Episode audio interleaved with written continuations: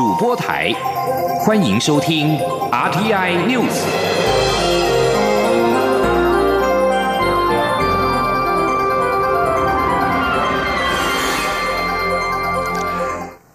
各位好，欢迎收听这节央广主播台提供给您的 RTI News，我是陈子华。九合一选举和公民投票合并举行，投票日当天的选务问题引发了民众的抱怨。行政院长赖清德在今天在行政院会当中采示，中选会应负责研提未来公投采电子投票的可行性。他也请国发会和相关部会协助。赖清德也表示，公投案的选务流程也应该全面检讨，包括联署查验、主文设计以及公报刊登等等。记者王维婷的报道。行政院长赖清德二十九号在行政院会表示，这次公投与大选的选务规划引发民众抱怨，中选会事前规划不周延，事中不能有效因应并加以排除。虽然中选会前主委陈英前请辞负责，但是中选会仍要彻底检讨，亡羊补牢。赖清德指示中选会应该负责研提未来公投采取电子投票的可行性。行政院发言人古拉斯尤达卡转述说。而此外，请中选会也应该要负责研提未来公投采电子投票，并非网络投票的可行性，也请国发会与相关部会协助。政府应该要开始推动，但是没有设定期程，要在下一次选举就要进行，目的在确保公平、公正、公开的前提之下，提供另外一种可行的途径。赖清德表示，选举合并公投一起举办将成为常态，中选会必须重新检讨整个选务作业，包括公投查验联署，应避免死人联署或造假；公投主文设计到公报刊登内容、办理时程，以及两种投票程序同步办理的有效分流方式等。赖奎也希望中选会参考社会建言，作为下次选举的妥善应应之道。另外，针对这次共有七项公投案通过，赖清德也指示相关部会尽速完成后续工作。他说，未来行政部门在公投进行前，也要让社会大众清楚了解公投议题的内涵与政府部门的态度，使全体公民对公投议题能有更充分的讨论与思考，让公民投票成为一种由人民做主、人民直接行使创制与复决的成熟民主制度，以取代政党间在众重大议题上的对抗。中央广播电台记者温威婷采访报道。而对此，中选会也在今天表示，将研议修改公投法，增加公投和大选是否合并举办的弹性，以及拉长公投案筹备的时间。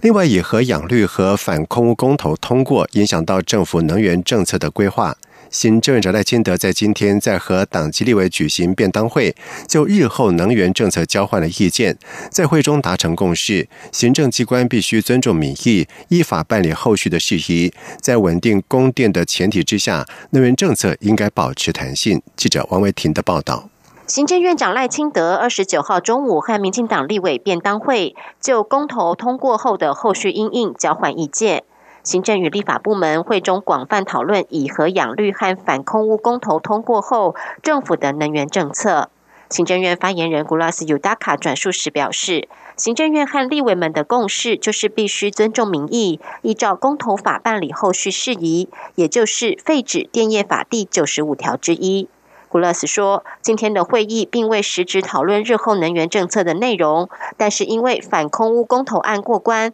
导致政府原来的能源计划受到影响。经济部还需要两个月的时间盘点，未来行政院和立法院将密切沟通，拟定相关政策。”古勒斯表示，行政和立法都认为以核养绿公投通过，代表民意对稳定供电有疑虑，因此未来的能源政策应该保持弹性，并以稳定供电为目标。古勒斯说：“今天其实是大部分的人的共识是这样啊，因为当二零二五非核家园的这个年限被废止了之后，的确它所意含的也就是弹性，而这个弹性的目的是什么呢？所以我还是要。”告诉呃这个各位哦，这个弹性的目标就在于稳定供电。古拉斯指出，今天会议也提到，未来的能源政策也要一并解决可能的核废料问题，并顾及地方政府意见。例如，新北市和屏东县已经表态反对核二厂和核三厂演绎。古拉斯表示，非核家园一直都是民进党的理想，立委表示尊重，但仍继续往此目标前进，绿能发展不会停止。另外，针对爱家三公投通过，行政与立法也达成共识，推出专法，但是也必须遵守大法官视线内容。而针对反核十公投也通过，日本外务省表示不排除透过世界贸易组织的争端解决机制处理。政院回应尊重日方说法，政府尊重民意，也会进一步演绎。至于公投法的修法部分，行政立法的共识是至少要改善公投提案联署的验证过程，例如避免死人联署等情形。中央广播电台记者王威婷采访报道。台北农产运销公司在今天召开了董事会，农委会代表刘胜宏在临时动议提案解除总经理吴英林的职务，而董事会在讨论之后也通过，并且即日生效。总经理职务将先由主秘陆全力暂代。而吴英林在事后受访的时候表示，感谢外界支持跟关心，他就是回归作家的身份，想告诉支持他的朋友。继续坚持理念，加油，永不放弃。不管是在什么位置，都不要哭泣。吴依林说，在面对困难挑战，就去解决跟克服。虽然他已经不是北农总经理，但还是会针对台湾的农业继续努力前进。他未来就是回归作家身份，而且他过去以来都是为台湾的农业努力，在未来也会持续为农民打拼。而他最后在镜头前说：“要加油。”九合一选举已经结束，对于两岸关系跟两岸的政策，陆委会在今天表示尊重一九九二年两岸两会会谈的历史事实以及求同存异的共同认知。而根据中华民国宪法、两岸人民关系条例跟相关法律来处理两岸事务，这个政策一直没有改变。而至于近来有关九二共识的讨论，陆委会则回应表示，北京当局的九二共识里面没有中华民国的存在空间。记者王兆坤的报道。陆委会副主委陈明奇在例行记者会上表示，台湾中华民国是一个主权独立的国家，是全民的共识。但北京当局强调一中原则的九二共识里面没有中华民国存在的空间，是一种矮化台湾的作为。他建议记者去询问北京当局，一中原则是否有中华民国存在的空间。国民党主席吴敦义表示。九二共识一中各表指的是你表你的，我表我的。陈明奇指出，吴敦义的说法也是在询问中华民国是否存在于北京的一中原则里。陈明奇说：“那么，我觉得其实他的发问很大程度上也是针对北京当局的哈。那么，所以这个是必须要由这个北京这边来澄清。”陈明奇重申政府立场，尊重一九九二年两岸两会会谈的历史事实。以及求同存异的共同认知，根据中华民国宪法、两岸人民关系条例跟相关法律来处理两岸事务，这个政策一直没有改变。他说：“我们认为说，啊，两岸啊，有只有坦诚沟通，才是有利于啊双方永续发展的一个途径。”台中市长当选人卢秀燕表态争取东亚青年运动会，行政院长赖清德指示陆委会等单位予以协助。陈明奇对此回应指出，会全力支持并愿意提供各样协助，呼吁中国大陆积极促成，让选手能透过体育活动交流，增进情谊。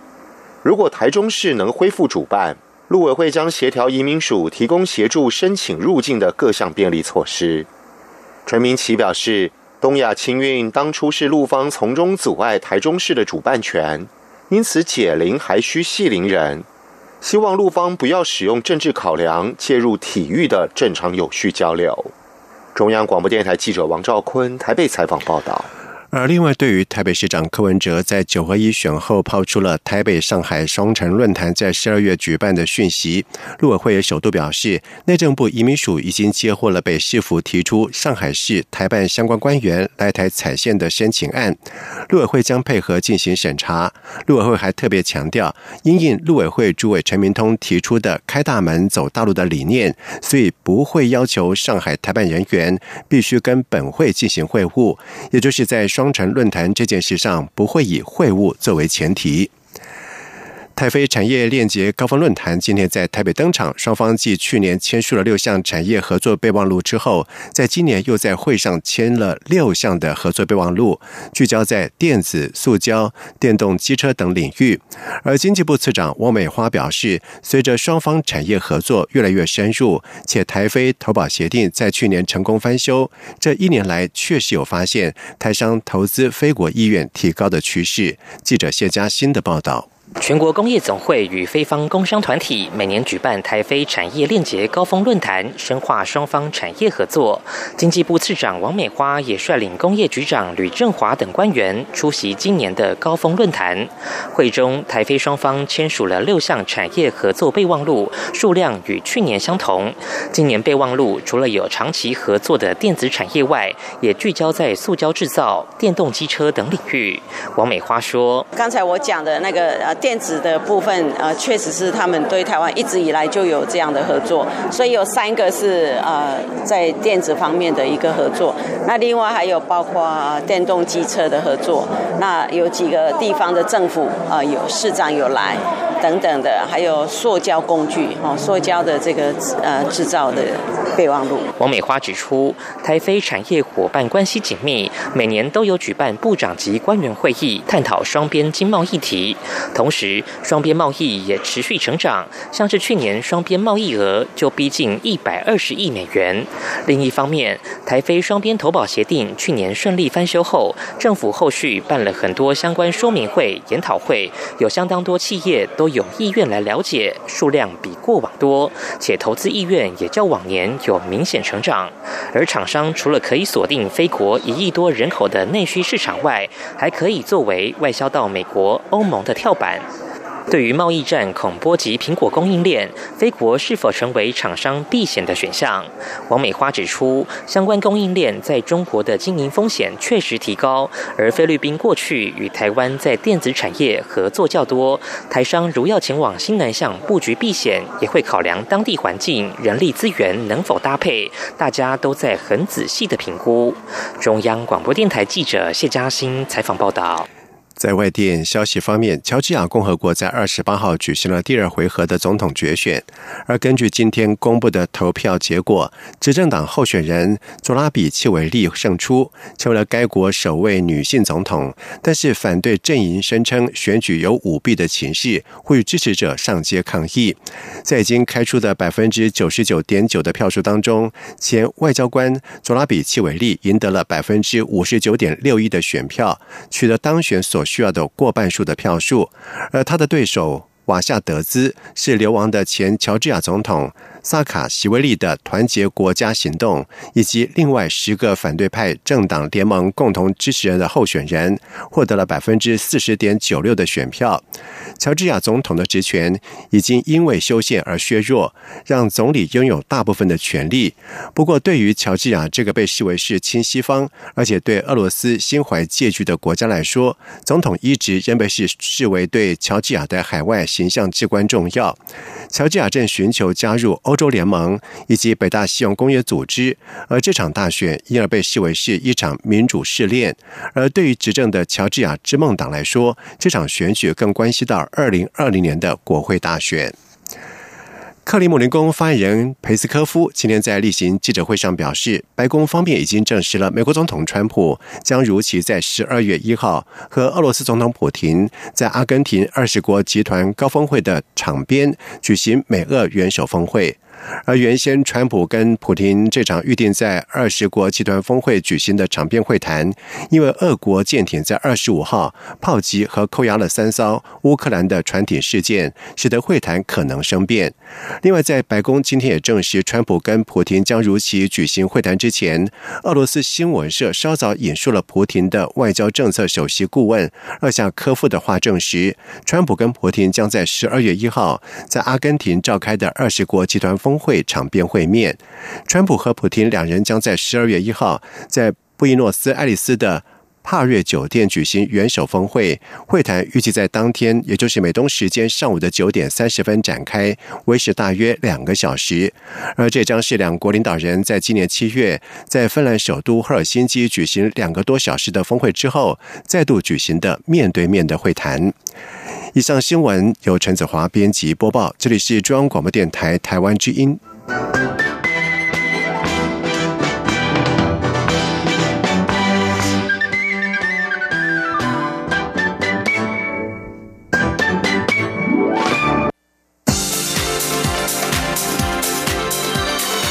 这里是中央广播电台台湾之音，欢迎继续收听新闻。现在时间是晚上的七点十五分，欢迎继续收听新闻。二零一八台湾医疗科技展在今天盛大的开幕，蔡英文总统以及台北市长柯文哲等政坛要角都受邀与会。由于这是蔡总统跟柯文哲在九合一大选之后首度的同台，但是两人仅在会前握手致意，并没有互动。另外，对于是否开放白绿合作的契机，蔡总统表示，民进党内部一定会有所讨论。他身为党员，希望在未来每一场选战都能够成功。而柯文哲则是表示，自然互动就好。记者郑祥云、刘玉秋的报道。二零一八台湾医疗科技展二十九号盛大开幕，共有超过十五个国家创新医疗科技团队来台湾直接展秀。蔡英文总统、立法院长苏家全、前立法院长王金平、台北市长柯文哲、卫福部长陈时中等政界重要人士皆受邀为开幕式剪彩。Three, two, one，请剪彩。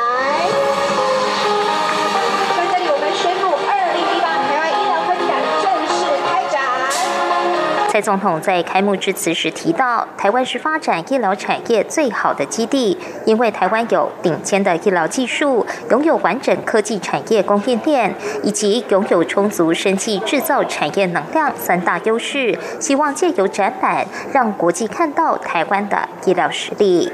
那么今天台湾医疗科技展，算是整个台湾医疗界的大团结，啊，结合了产。观学界的能量所完成的一个重要的展览，那么这是台湾团结的力量。我们希望让来自全世界的朋友都能够看到台湾在医疗科技上的实力。不过，由于这场盛会是蔡总统与柯文哲在九合一大选后的首度同台，但蔡柯两人仅在抵达会场前握手致意，在参观展览时则是一前一后，台上台下几乎零互动。究竟民进党是否会与柯文哲展开白绿合作？蔡总统会后受访时说：“与谁合作，怎么合作？他身为民进党员，相信党内一定会有所讨论，也希望民进党可以越来越好，在未来每个选战都能。”能成功，而柯文哲则是一派轻松的说：“一切自然就好。”白绿合作未来会如何发展，留给外界无限想象。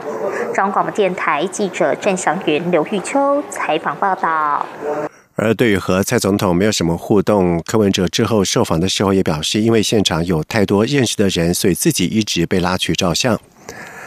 高雄市长当选韩国瑜在十四年前曾经出车祸，车祸意外撞死人，而法院的判决书在今天也曝光了。对此，韩国瑜表示他很遗憾，没有人愿意发生这种事，该和解的部分已经和解，他坦然接受法院的判决，不愿再提，是因为不希望再造成家属的悲痛。记者刘品希的报道。二十三号高雄市长选前一天，网络疯传韩国瑜十四年前曾酒驾撞死人的消息。判决书二十九号曝光，韩国瑜当年在云林驾车撞上重机，导致后座白姓男子伤重不治。云林地方法院审理后，韩国瑜被依过失致死罪判有期徒刑六个月，得一颗罚金，缓刑两年。韩国瑜二十九号下午出面接受媒体访问，他表示，这已经是十多年前的事，没有人愿意发生这种事情，而且法院已经判决过，该和解的部分也都已经和解，他不愿再提，是不希望伤害家属。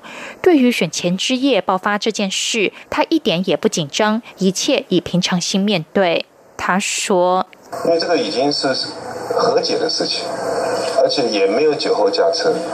那对方发生什么问题，我就不再讲了啊！我不想在背后讲什么事情，一切以法院判决的白纸黑字。那法院对我的处分也好，啊，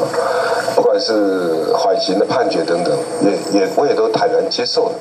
对于小内阁人事布局，韩国瑜指出，他征询了很多人，不分蓝绿党派，目前已经找到大约一半的局处首长。由于外界认为这次浮选有功的前高雄县长杨秋兴将会出任副市长一职，韩国瑜说到时候就会知道了。是否将有三位副市长，一位要了解工程，一位要能对交通产业升级、招商引资有重大帮助者，另一位则是外语能力强，能够行销高雄。韩国瑜表示，他希望十二月二十五号的交接可以跳脱传统模式，改在爱河边举办，以活泼的方式推动高雄观光。他也规划交接当晚在爱河举办音乐会，他将邀请现任市长陈菊与前市长谢长廷出席，届时也欢迎所有小摊商到现场摆摊。但是他也呼吁所有摊商一定要讲究品质，才能有回头客。观光最怕的就是只做一次性生意。韩国瑜并指出，这几天许多企业跟他接触，包括红海、一手集团等将近二十家企业表达投资的意愿，很多人也开始对高雄房地产有兴趣，高雄也成为旅行社套装旅行的热卖商品，感觉高雄开始欣欣向荣。央广记者刘聘熙的采访报道。而在谈到了旅行，在九二一选举之后，台湾绿地变蓝天，二十二个县市超过了有三分之二都是由国民党执政。高雄市长当选韩国瑜也卷卷起了韩流，更在全台发酵。中华民国旅行业品质保障协会来台观光线发言人连玉清在今天就表示，已经有业者前往中国大陆拜会，希望放宽陆客来台的门槛，让近两年跌到谷底的观光业能够从明年开始回春。记者吴丽君的报道。民进党二零一六年全面执政后，两岸关系衰退，导致以往的陆客经济荣景一去不返。许多游览车、餐厅及旅馆业者也因为苦撑不住，宣布倒闭。直到十一月二十四号九合一选举过后，民进党惨败，终于让许多摇摇欲坠的旅游业者重新燃起希望。屏保协会旅游交易安全委员会二十九号公告，明年第一季团费价格。时，来台观光线发言人连玉清就眉开眼笑的表示，受到这次选举寒流全省发威的影响，有业者前往中国大陆拜会，希望放宽陆客来台门槛，扭转近两年跌到谷底的观光产业。连玉清说：“期待静待起边乐观启程，我们非常的期待，期待这个改变大一点，让我们明年是好的一年。”因为人进来了，钱就进来，钱进来，百业就复苏了。那这次寒流的现象，我我觉得是全省发酵啦。因为你在绿色执政，他也不希望自己的人是比别的地方落后，所以是整个变成一个工业链起来。我觉得是一个很好的信息。不过，连玉清也呼吁政府能够顺应新民意，同步松绑陆客来台的关卡。他说：“因为人民的声音嘛，这次大陆也是看得很清楚，我们台湾的改变，所以他会给我们面子啦。”但是我觉得陆方比较不成问题，我觉得是我们的问题。我们也是期待陆委会、海基会能够配合啊。我们很希望、很希望政府有个很大的改变。让我们能够恢复我们的经济，但是连玉清也提醒业者要注意提升服务品质，尤其过去一条龙的乱象及八天七夜的环岛游程都要改变，才能充分展现台湾的魅力，吸引陆客一来再来。中央广播电台记者吴丽君在台北采访报道。在外电消息方面，在沙迪阿拉伯知名记者哈绍吉谋杀案之后，两位美国高层阁员在二十八号在参院力促参议员不该降低和沙迪阿拉伯的关系，但是两党议员认为他们不可能对沙国实质领导人涉入上个月的凶杀案视而不见。美国国务卿蓬佩奥和国防部长马提斯表示，没有确切的证据证明王储萨尔曼亲王是这件凶杀案的幕后黑手。这似乎和中情局针对哈绍吉在沙国驻伊斯坦堡领事馆遇难的调查相抵触。马提斯并且表示，他已经看过所有和此事件有关的美国情报资料报告，以及被认为是记录下。凶杀案的录音文字稿，而在国会议员一再呼吁美国政府对哈绍吉之死采取强烈反应之后，蓬佩奥和马提斯两人出席了联邦参议院的闭门会议，对于十月二号哈绍吉命案以及也门战争进行简报。两位官员呼吁美国总统川普的类似发言，指出降低美国以及盟友沙特阿拉伯的关系将有损国家安全。英国政府在二十八号表示，美国和英国已经达成新的开放天空协议，以确保英国脱欧之后的跨大西洋航线能够顺利的延续。英国政府在一项声明当中表示，这项协议将保证能够延续这条每年有数千万乘客使用、相当重要的跨大西洋航线，确保人们能够继续轻松往返于英美两国，维持选择跟物超所值的旅行。而外界最大的担忧就是英国脱。之后的双边法规将要求航空公司的大部分所有权要属于英国或者是美国，这对于欧盟拥有相当高比例所有权的英国航空公司来说就造成了问题。而新的协议将允许这些航空公司在欧盟、美国开放天空协议之下继续的营运。而开放天空是一种民航政策，目的在于让各国政府放宽国际航空的规范，为航空业创造一个自由市场。美国在一九七。一九年实施开放天空政策之后，航空公司纷纷成立，让旅客有更多的选择。而此后，美国向各国积极推行开放天空。接下来进行今天的前进新南向。前进新南向。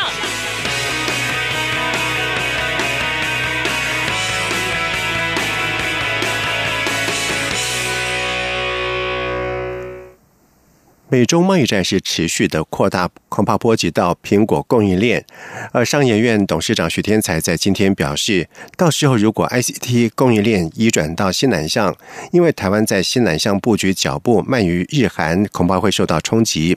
不过，台湾仍可透过美中台三角贸易翻转获得喘息，也就是将台湾半成品送到中国加工之后，再送回台湾制成最终产品销往美国。但这只是短期，在长期。来说，政府在吸引台商回流时，需要通盘考量，做最有效率的投资配置。记者谢佳欣的报道。美中贸易战不断升温，美国总统川普将在 G 团体与中国国家主席习近平会面。川普扬言，若没有达成协议，考虑对中国生产的笔电、苹果手机课税。由于苹果产品是推升台湾 ICT 外销的重要一环，外界忧心台湾供应链将蒙受打击。